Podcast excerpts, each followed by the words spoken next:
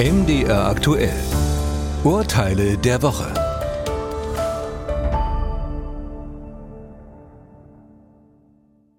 Sandra Sandmann hat ihren eigenen Instagram-Kanal und arbeitet dort als Influencerin. Auf dem Kanal macht sie immer wieder Werbung für verschiedene Produkte. Dabei gibt es klare Regeln.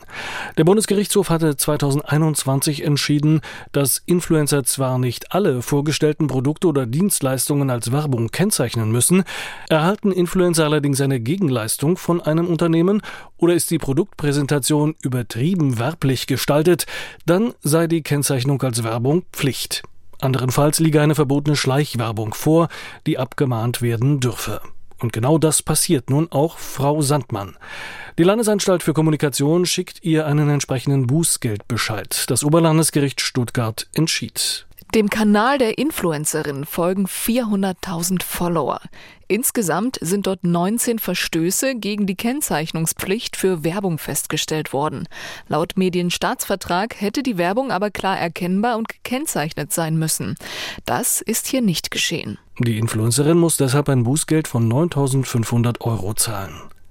Fall 2. Robin Robbenbach hat einen uralten Motorroller, den er direkt neben einer Trafostation über Nacht abstellt. Als er am nächsten Morgen zu seinem Fahrzeug zurückkehrt, staunt er nicht schlecht. Der Roller ist komplett abgebrannt. Doch damit nicht genug. Offenbar hat das Feuer auch die daneben liegende Trafostation erheblich beschädigt. Die Feuerwehr hat den Brand zwar löschen können, doch der Schaden an der Station ist immens. Nun ist die Frage, wer dafür aufkommt. Der Motorrollerfahrer wird vor Gericht beschuldigt. Dort behaupten die Kläger, ein technischer Defekt sei die Brandursache gewesen. Zumindest aber müsse der Fahrer wegen der Betriebsgefahr seines Fahrzeuges haften. Am Oberlandesgericht Bremen schüttelte man den Kopf. Ein technischer Defekt am Motorroller konnte nicht nachgewiesen werden, auch eine betriebsbedingte Gefahr lag nicht vor. Denn der Roller war abgestellt. Insofern kann der Schaden nicht durch den Betrieb des Motorrollers verursacht worden sein. Der Fahrer des Motorrollers muss sich zwar ein neues Fahrzeug kaufen, für die Schäden an der Trafostation aber haftet er nicht. Fall 3. Die Leipziger Volkszeitung verleiht Jahr für Jahr einen Kunstpreis und das schon seit 1994. Er wird an junge Künstlerinnen und Künstler aus der Region verliehen. Eine Bewerbung auf den Preis ist nicht möglich. Er wird auf Vorschlag einer Jury verliehen. Der Künstler oder die Künstlerin erhält dann ein Preisgeld von immerhin 10.000 Euro. Muss darauf eigentlich Einkommenssteuer gezahlt werden?